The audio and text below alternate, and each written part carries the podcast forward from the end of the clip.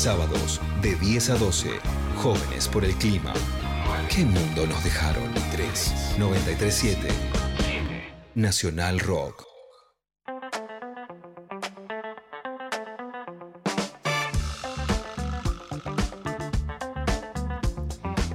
54 de la mañana en este sábado precioso en eh, ¿Qué mundo nos dejaron? Y ahora vamos a tener el placer de hablar con eh, una persona que trabaja detrás de un proyecto que nos encanta, que consumimos eh, yo al menos hace muchos años, quizás fue de las primeras consumiciones así como investigación periodística, Mm. comunicación, bueno, ahora vamos a hablar bien de cómo se definen, eh, que he consumido y consumo y un aporte, voy a decir, esta es mi opinión, ahora abrimos, eh, que yo creo que en tiempos de lo express, ¿no? De lo rápido, ese fast food, pero para la comunicación, eh, bueno, se toma más tiempo, ¿no? Para la investigación eh, científica. Estamos hablando de El gato y la caja, esta plataforma, bueno, no sé cómo decirlo, eh, editorial, de todo un poco, medio, eh, que, eh, bueno, se dedica a la divulgación científica, entre otras cosas, y tenemos eh, un entrevistado acá para eh, charlar con él, Timoteo Marchini, es profesor de Química General de la Facultad de Farmacia y Bioquímica de la Universidad de Buenos Aires, investigador del CONICET en el Instituto de Bioquímica y Medicina Molecular, investigador asistente en el Hospital Universitario de Friburgo, Alemania, bueno, buenísimo, es comunicador y en El Gato y la Caja también. Hola, Timoteo, ¿cómo estás? Hola, ¿qué tal? ¿Cómo están? Buen día. Ni- Muchas gracias por la invitación. Tremendo se ve. Tremendo se ve.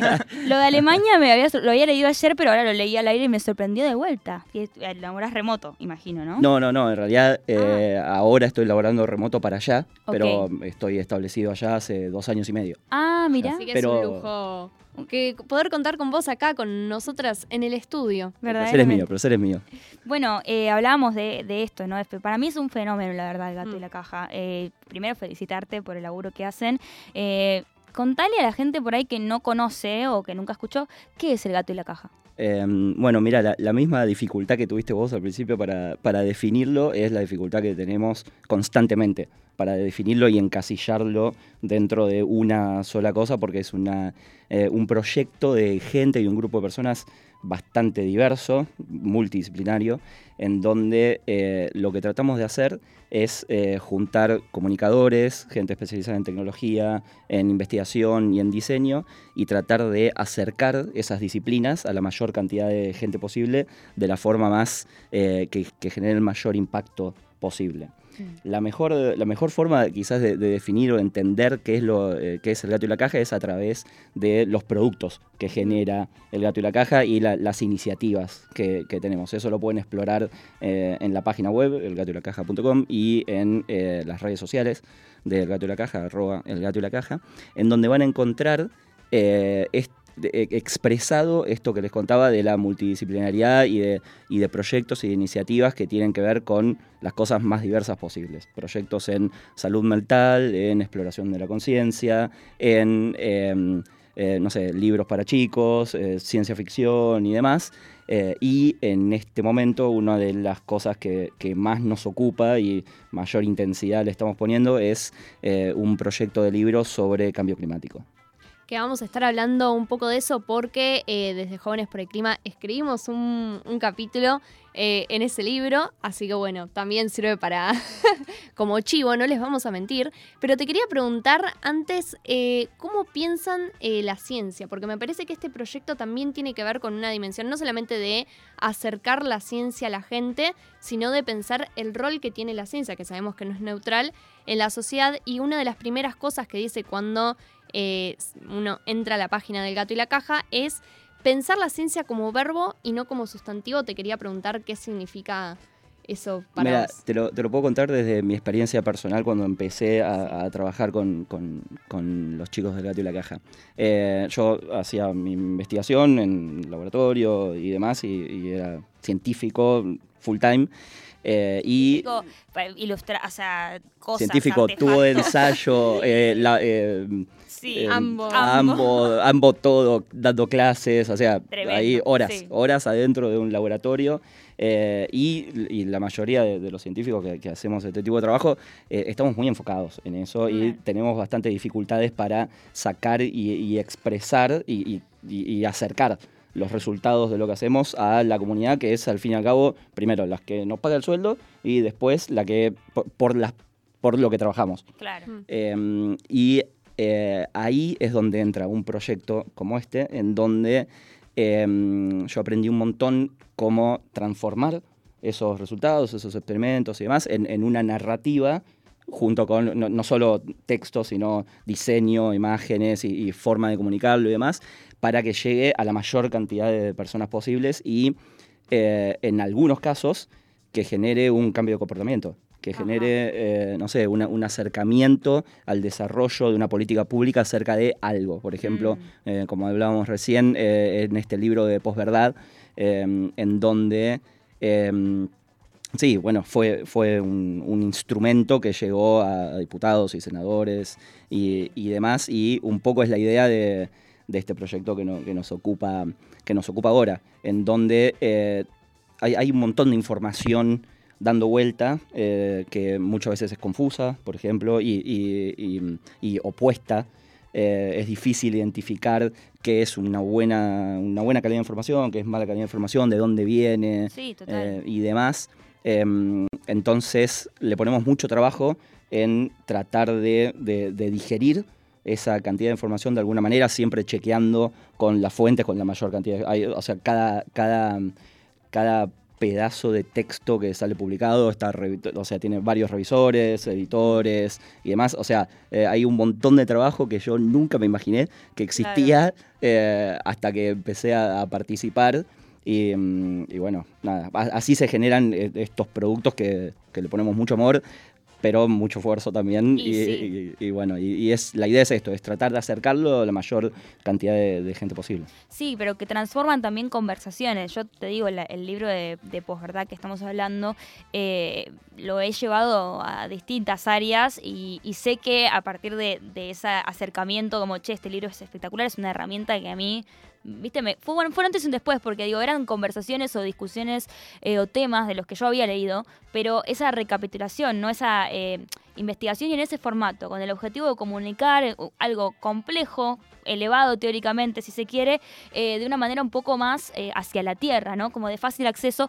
Bueno, eso permite que, yo sé que tengo una amiga docente que lo usa para dar clases en un secundario, ¿no? Permite otro tipo de acercamientos a temas que muchas veces, como decía, se quedan en la esfera del tecnicismo, ¿no? O de el- tan lo específico. Y en ese sentido, digo, ¿qué fue lo... lo- decime, sí, sí. sí. Sí, algo que quería, que quería compartirte con esto de, de posverdad que tienen con- en común con, con el proyecto de, de Mm. clima que estamos haciendo ahora es eh, el proceso en el que fue construido ese libro que eh, fue, es compartido, usamos el mismo proceso en este, en este proyecto de clima ahora, en donde distintos capítulos del libro de posverdad en su momento y, y la mayoría de los capítulos al momento en este libro de clima son subidos como borradores a la página web Mm. eh, en esa. Porque la idea de todo esto es que eh, haya un feedback lo más fluido y constante posible con la comunidad. Porque Sí. al fin y al cabo son los que revisan y nos leen y, y aportan un montón. En el caso de- del libro Posverdad, por el feedback de la comunidad, eh, cambió el índice. Lo dimos vuelta, eh, fue una locura. Eh, en el caso de- del libro que, que estamos preparando ahora, in- in- incluimos una, una herramienta adicional. En su momento, como vieron, como las notas que aparecen en la web, siempre hay una posibilidad de comentarios al final y demás. Algo que, que, construí, que, que construyeron las chicas que, mm, que- hacen diseño. eh, diseño web en este, en, en este Hermosa proyecto. la página, eh, además. además. Que sí, se caracteriza porque.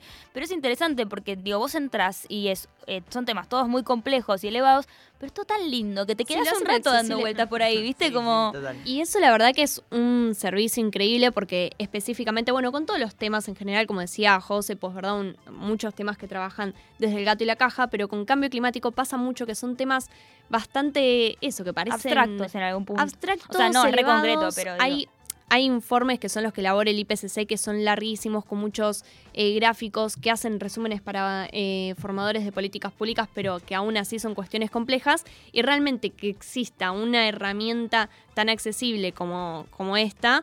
Eh, sirve mucho no solamente para que le llegue al conjunto de la población, que entendemos que es un factor fundamental a la hora de presionar para elaborar políticas públicas, sino para, como decías recién, eh, los mismos elaboradores de esas políticas. Y estoy acá en la página y la verdad que es increíble. Eh, podés eh, seleccionar una parte del texto, hacer un comentario. Realmente Sí. es una, un proceso Una vivo herramienta hermosa. que yo no conozco otra. Es como si fuera, en, en este caso, es como si fuera un Google Docs. Claro, claro, en donde podés en donde podés comentar directamente, porque, porque queríamos eso, que una cosa es dejar un comentario al final, Mm. bueno, sí, me gustó, o tal cosa, yo qué sé, pero en este, en este caso particular, en este proyecto de Clipa, en donde hay un montón de información y, y- y- y disyuntivas y, y gente que está de acuerdo, que no está de acuerdo, no sé qué, queríamos generar eso y probar eso lo más específico posible en el lugar en donde el feedback era necesario. Son capítulos bastante largos, no sé, 12.000 palabras y Mm. demás, en donde un comentario al final no hubiera sido suficiente Claro. para eh, recibir el feedback que nosotros, que nosotros estábamos buscando. Claro. Eh, eh, tenía mucho más sentido tratar de construir esto en el cual, bueno, no sé, eh, hablamos sobre energía nuclear. Mm. Listo, a ver, que, que el que tenga, la persona que tenga para decir algo al respecto, diga si está de acuerdo, si no está de acuerdo, que hablen entre ellos, eh, que el autor inclusive eh, también participe y, y pida información o no. Y, y- ha- Hay ahí otra forma también de, de producir conocimiento y que se relaciona mucho con, con el acceso a esa información que muchas veces está encriptada, que no se entiende, que es muy técnica y que está en constante diálogo ¿no? con la gente que finalmente lo va a leer. Seguro. Me parece interesante como, como forma de construcción de, de- de ese conocimiento. Y otro, otro aspecto para nada menor eh, de cómo se construye este tipo de productos es el financiamiento. Mm. eh, la forma que eh, se generó a lo largo del tiempo de eh, financiar el, el costo que tiene todo esto para un equipo, somos más de 10 personas que estamos atrás de un libro de diseñadores, editores, eh, la, la gente que, sin, sin hablar de las personas que escribieron y demás, eh, todo eso principalmente está, está bancado por una comunidad que mensualmente Aporta. aporta em, eh, un- una pequeña porción de, de sus ingresos. Eh, actualmente somos, somos, somos, porque también eh, estoy incluido, em, más de 1.300 personas que Wow. aportan mes a mes un, un pequeño dinero para eh, básicamente bancar la cultura que estas personas quieren que exista. O sea, esto es totalmente independiente y todos los productos que se generan eh, además de ser un producto físico como un libro, por ejemplo, eh, eso después va a ser un ebook que va a subir, que va subido a la web y va a ser gratis, Bueno, eso libre para todos, para siempre. es, es espectacular porque además de alguna manera eh, te libera de la línea editorial, ¿no? Muchas veces tenés eh, investigaciones científicas financiadas por X entidad, en, X empresa, y eso de alguna manera determina un poco o tu objeto de estudio o tu, eh, no sé, dónde encauces la investigación. Digo, de alguna manera hay ahí y esto lo que permite es que eh, un poco los temas también ahora quiero saber un poco, ¿no? Cómo deciden dónde hacer foco, pero hay un diálogo súper colectivo de una comunidad que, que comparte en común el deseo por saber y eso me parece hermoso, porque me- parece poético en algún punto. Eh, hay dos preguntas que, que te quiero hacer. Eh, digo, entiendo que ustedes también, eh, otro libro que me encantó a mí, de, que no lo leí entero, pero que lo tengo ahí en- para leer en, en la biblioteca te- para terminar, es el, el libro sobre de, de drogas que tienen, eh, que también aportó muchísimo a la conversación, una conversación que cada vez está más vigente, ¿no? que tiene que ver con, bueno, ir en contra de otra cosa que no sea el, el previsionismo, ¿no? Eh, y me recuerdo que había muchas, que inclusive, eh, digamos, no serían encuestas, digamos, de investigaciones que se hacen a partir de eh, que la gente responda cuestionarios, ¿no? Eh, ¿Cómo funciona eso? Y, cómo funciona también esta decisión? Digo, bueno, vamos a hablar de ambientalismo, vamos a hablar de drogas. Digo, ¿dónde, dónde están, ¿cómo van esas conversaciones? Em, el llegar al punto de estudiar este tipo de aspectos es un proceso bastante complejo y que lleva tiempo y que tiene que ver con, eh, bueno, primero con, con temas que creemos que son importantes y que eh, tienen un impacto y que tienen un hueco Mm. y que tienen un, un lugar Claro. en donde nosotros como, como comunidad y como grupo podemos eh, agregarle valor a la discusión desde lo que nosotros podemos generar. Em, eh, por ejemplo, en el nudo de la conciencia también, eh, en, en ese caso particular, un, un experto, Enzo Tagliasucci, em, eh, escribía en El gato y la caja hace tiempo y, y, bueno, y es su propio trabajo de investigación em, que fue transformado y, y acercado a la comunidad a través de, de este tipo de, de este, de este- de este libro. Claro. Eh, en el caso de, de un libro sobre drogas, eh, fue, eh, fueron convocados distintos autoras y autores eh, que, bueno, escribieron sobre lo que más saben, claro. básicamente, Sí. con la ayuda editorial del grupo editorial del, del Gato y la Caja y con la ayuda del equipo de diseño, Claro. que no es ayuda, es su trabajo. No, no, o sea, claro. es, eh, es un, un producto que tiene un valor agregado que es muchísimo más que todas las partes por separado. Mm. Sí, Em, total. entonces, Hay algo ahí de lo eh, multi. ¿Cómo vos dijiste una palabra? multidisciplinario. Multidisciplinario, ¿no? Que aparte, como te decía, es un, es, hablamos de trabajo colectivo en la época del individualismo absoluto y de un trabajo colectivo amasado en el tiempo, en el diálogo. Eso es lo que tiene distintivo para mí, ¿no? En una época donde la gente se, digamos, cree que sabe de un tema por haber visto cuatro o cinco videos de YouTube.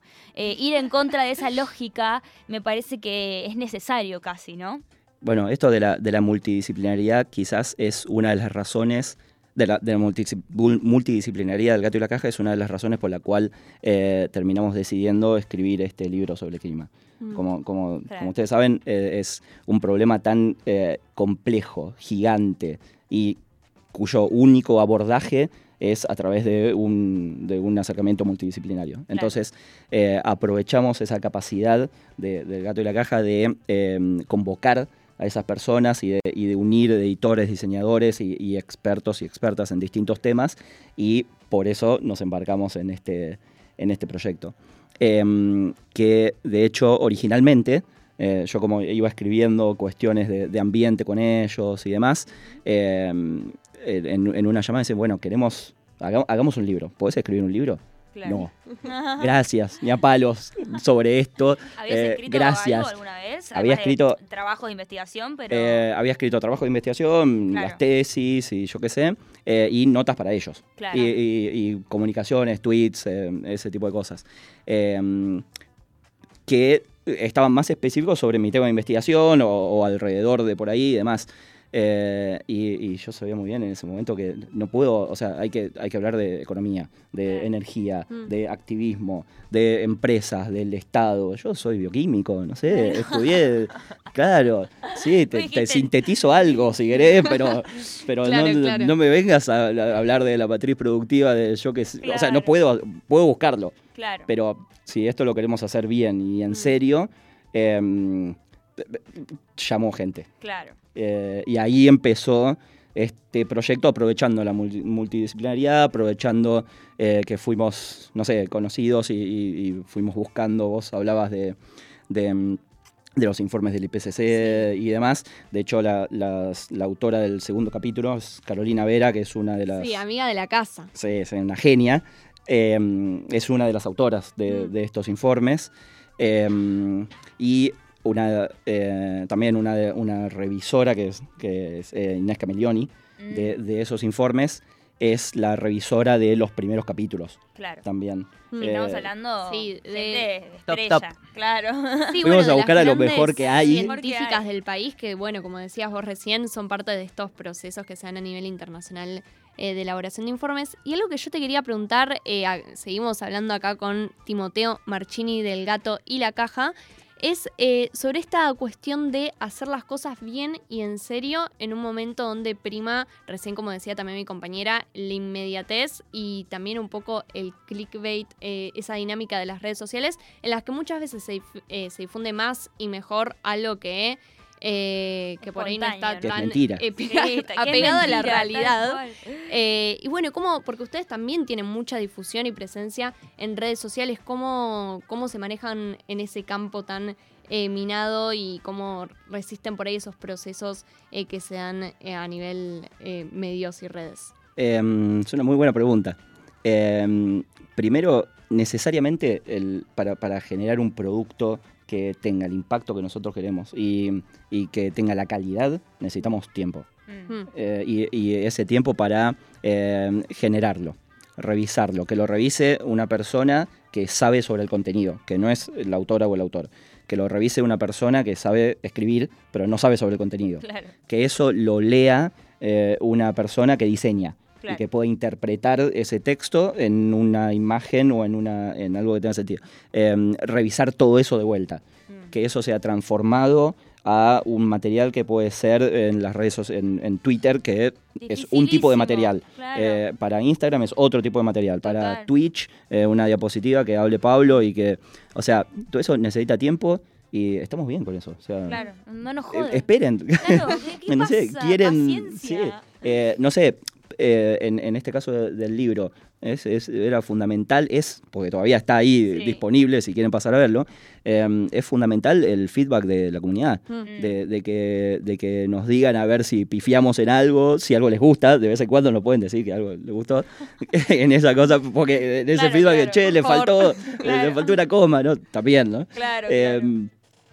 No, no, pero hay, hay discusiones que, que se generan en este tipo de intercambios mucho más enriquecedoras en donde, che, mira, acá me parece que te faltó, eh, o te pegan una referencia que terminamos incluyendo, Mm. o, o- o, no sé, cosas que, que quisimos, que quisimos comunicar de una manera que simplemente no se entendió y entonces nos dicen, bueno, eh, esto no se entiende. Mm. Claro. Eh, y, y lo revisamos.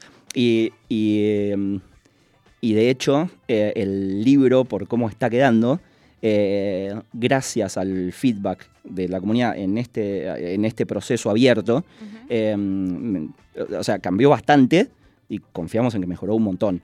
Claro. Y que les va a gustar.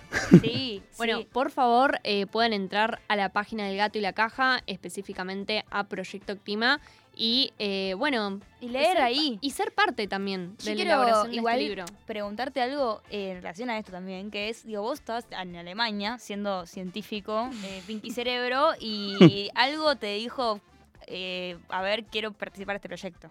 Eh, O sea, ¿cómo fue esa situación? no, yo- de, mm, o sea, esto empezó desde, desde el año pasado. Ok. Eh, sí, no, no, esto es tiempo, tiempo. Tiempo, tiempo, tiempo, tiempo. Sí, sí, sí. Eh, y, y bueno, nada, o sea, básicamente esto se, se puede hacer desde la virtualidad y Ah. lo fuimos y, y por el tipo de intercambio en investigación que, te- que yo tengo entre la universidad donde trabajo en Alemania y la UBA acá, eh, puedo venir eh, seguido. Eh, entonces, bueno, aprovechamos esas, esos momentos en donde, bueno, todo esto que no pudimos resolver eh, en, en- en la virtualidad, listo, sentémonos tres horas, dos horas, ah, está bien. Claro, Comenta- claro. Resolver comentarios, resolver comentarios y, y ir avanzando. Eh, y, y bueno, nada, ¿no? Aparte, es, es un... Yo te- termino mi, mi trabajo de investigación en, en Alemania y le dedicaba, dedico todavía el, el resto de gran parte del día a, a seguir con este proyecto y es, la parte más linda del día. Mm. Qué hermoso. Qué Sí, hermoso. qué lindo. Y a mí, eh, le- eh, lo decíamos fuera del aire, también me parece que tiene una dinámica y una identidad muy parecida a, a una organización militante en Mm. algún sentido. Eh, creo que hay eh, cierta militancia también en lo que hacen desde, desde el ámbito científico. No sé si estás de acuerdo. Militamos con eh, evidencia científica para Claro. tratar de... ¿Qué? A la- de- le tiramos evidencia a, a- a tratar de, de- claro, a, sí, sí, sí. a- a- a impulsar políticas públicas. Eh, Pero aparte me parece eh, espectacular, vuelvo sobre esto, ¿no? Eh, ustedes con, con este background de la investigación, ¿no? Con este ejercicio de- del tomarse el tiempo, de investigar, Mm. eh, que es algo que uno aprende cuando te dedicas a investigar, ¿no? No es que te lo enseñan en la facultad. Bueno, uno cuando en la facultad se tiene que tomar el tiempo a veces para hacer las cosas, eh, pero digo, esta vocación comunicacional me parece que también es distintivo y que me gustaría eh, saber si vos, como laburando desde la UBA y demás, eh, aportás eso a la UBA, ¿no? Como, che, señora UBA, podemos empezar a hacer información, o sea, podemos da- darle espacio a la divulgación que tan necesaria es para que haya más científicos el día de mañana, para que haya más gatos y cajas, ¿no? Eh, ¿cómo, ¿Cómo funciona ese diálogo? Esa es una excelente pregunta.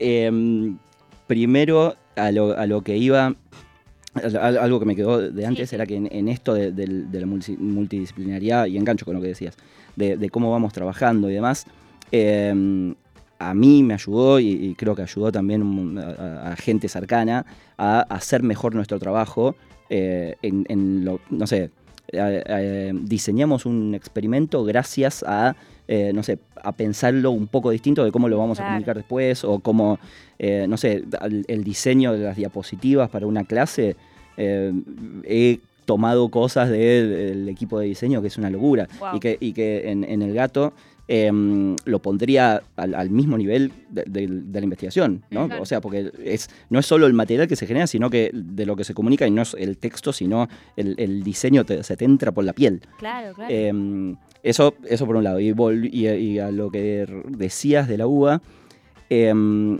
la uva es un ente gigante eh, al cual a veces es difícil romper Claro. con algunas estructuras que tiene y tiene otros tiempos. Mm, y eh, otros, em, eh, otras dinámicas.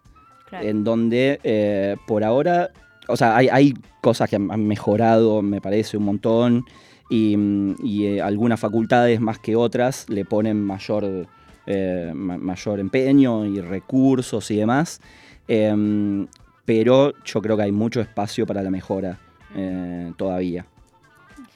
Hermoso. Lleno. Y yo, y yo te quería preguntar también, un poco para aprovechar que te tenemos acá y que es un tema que sé que laburan, eh, específicamente por la problemática de la contaminación del aire en la ciudad de Buenos Aires, eh, que es un tema que no solamente atañe a lo ambiental, sino que también es un tema de eh, salud pública y bueno, como decía recién, lo trabajan con muchísima profundidad. Em, sí, bueno, este tema de la, de, la, de la contaminación del aire fue lo que a mí me. lo que, lo que impulsamos como grupo de investigación y lo que me llevó a, a- a- a entrar también en el cambio climático, ya que la. O sea, la, la problemática es igual de compleja, pero sigue siendo eh, compartida. La- las fuentes de emisiones de los contaminantes en muchos casos son las mismas que de gases de efecto invernadero, entonces ahí hay un punto en común en donde eh, abordar un problema va a ayudar a que eh, mejore el otro. Mm, Em, y este tema de la contaminación del aire fue lo que, lo que me dediqué desde que era estudiante a, a tratar de estudiar, de, de entender, y siempre me llamaba la atención. Eh, yo leía informes eh, y, to- y todavía están ahí disponibles. O sea, hoy por hoy 9 millones de personas en el mundo mueren por eh, respirar eh, aire contaminado. Hay, hay em, eh, obviamente la India, China y, algunos países de, Europa, la costa este y oeste de Estados Unidos son los lugares más, más afectados por este caso, eh, en donde ellos tienen sus propios problemas y en nuestro, en nuestro país y en nuestra región, si querés, eh, no sé, San Pablo, Santiago de Chile, Mm. eh, México, DF y demás, son ciudades que, que están contaminadas y Claro. por distintas razones, no sé, geográficas, diseño y demás. Eh, y en nuestro caso, la verdad que lo que pasa es que hay mu- muy, muy poca información. claro. Sí, Em, glifosato. O sea, yo puedo pensar solo en glifosato. Claro, y es, y es un tema de la contaminación del suelo encima. Sí, ni siquiera... que ni siquiera, perdón, yo, ¿viste? Sí, sí. Pero no, pero digo, gente, digo, sé que es un problema que afecta a muchas poblaciones rurales sobre todo, que es, respiran químicos, y ni hablar de, bueno, vivir en la ciudad, o sea, y, no sé. y poblaciones urbanas también es tremendo, pero eh, esta es cifra que nombrabas de la cantidad de muertes es algo que es bastante silencioso, si se quiere, porque no tiene esa cosa del choque de no sé, un choque de avión que por ahí es una muerte o, o un ruidosa, incendio forestal, ¿no? pero que impacta sí. desde lo visual, Pero inclusive. im- el impacto en la salud es tremendo, ni hablar cuando hablamos del problema global del cambio climático. Seguro. Eh, y eso, eso era lo que a mí más me llamaba la atención y Mm. decía, pero tanta gente y no, no estamos, no estamos claro, haciendo nada al respecto. Eh, eh, y, y bueno, y es, y es tal cual como decís, y tiene esta, esta característica de también una, una- una falsa percepción de que no se necesita una ciudad como Delhi, extremadamente contaminada, que vos la veas ahí Claro, gris durante sí, dos semanas. Claro, que no, que no puedes respirar. O sea, eso es pésimo para Sí, la sí. salud desde ya. Pero eh, a, a lo largo del tiempo se fue entendiendo, y eso es parte de lo que, a lo que hemos contribuido nosotros, a eh, entender, a, a ver que no se necesitan niveles tan altos de contaminación para que se genere este impacto sobre la Mm. salud, sino que con los niveles en los cuales se respira en ciudades mucho menos contaminadas, eh, eso es suficientemente malo como para que a largo plazo eh, haya, haya un, un efecto adverso sobre la salud que se relaciona con eh, millones de, de- de- o sea, de muertes y también millones, muchos más, de eh, gente que enferma Mm, por claro. esas cosas. Y, y siempre se plantea, ah, va, depende, depende del ambiente, ¿no? Pero siempre se plantea esta, esta falsa dicotomía entre, bueno, tipo, tenemos acá, tenemos problemas más graves, eh, de Sí. economía, crisis, inflación, em, eh, en- y, y eso pasa en el mundo. ¿no? Es que, bueno, nos estamos preocupando por lo que va a pasar con el aire, no se ve cuándo, que Sí, sí. los niveles no queda claro, yo qué Pasa con sé. el feminismo también, ¿no? Bueno, tenemos cosas más importantes, ¿no? que Exacto, hacer. exacto. Tal cual. Eh, pero al mismo tiempo, eh, las, las personas de menores recursos, y, a- más allá de que, de que este sistema nos llevó un poco a los problemas que tenemos ahora, eso es un tema, el, el otro tema es que eh, el- el- hay un impacto ex- extremadamente desigual en el cambio climático, en la contaminación del aire, lo mismo. Eh, las personas de, de menores recursos, las mujeres, niños y ancianos son eh, grupos de riesgo establecidos, característicos, se sabe, o sea, están ahí. Entonces, eh, en realidad, invertir un poco recursos, esfuerzos, dinero, tiempo y demás en hacer algo al respecto de, de la contaminación del aire o- y del cambio climático es, al fin y al cabo, invertir en tratar de equilibrar las desigualdades que tienen Sí, estas sí. personas, que eso es una de las cosas que, que- que el Estado debería hacer, que los científicos y científicas deberíamos eh, promover y tratar de impulsar o, o tratar de entender mejor para, para eh, generar y proveer la, la evidencia científica de la mejor calidad posible para que, para que sea claro y sencillo y se haga. Eh, estamos hablando con Timoteo Marchini, que es del Gato y la Caja, es profesor de Química General de la Facultad de Farmacia y Bioquímica de la Universidad de Buenos Aires, es investigador del CONICET. Bueno, muchas cosas. Este señor no puedo leer su CV cada vez que lo nombro porque realmente eh, no termino más. Eh, un placer ha sido tenerte. ¿Querés decir algo más para cerrar este hermoso momento que hemos atravesado? Eh, le- sí, agradecerles. Me encantó, la, la pasé, la pasé genial. Em, favor. Y, y que bueno, que es, es también muy importante eh, el, el trabajo que hacen desde, desde jóvenes em, para, para transformar y, y impulsar este tipo de, este tipo de, de- de- de iniciativas y de problemas y del cambio que, que se necesita. Me- yo me acuerdo en una de las, de las primeras notas justo que, que escribí Mm. para, para Gato, em, en, en la conclusión y como cerraba, decía, bueno, tipo, tiene que haber un cambio del Estado y que el Estado regule y que, que a través de esas regulaciones el- la gente cambie su comportamiento y demás. Eh, y ustedes hicieron eh, exactamente lo contrario, o impulsan exactamente Claro. lo contrario, como de, de abajo hacia arriba y, y en realidad la- la- parece como que la, la solución va por ese lado. Mm. Eh, así que gracias a ustedes. en Bueno, muchas gracias, la verdad, un lujo. Verdaderamente un lujo. Vayan a conocer elgatoylacaja.com y todas sus investigaciones. Eh, esperamos con ansias el libro en la conclusión.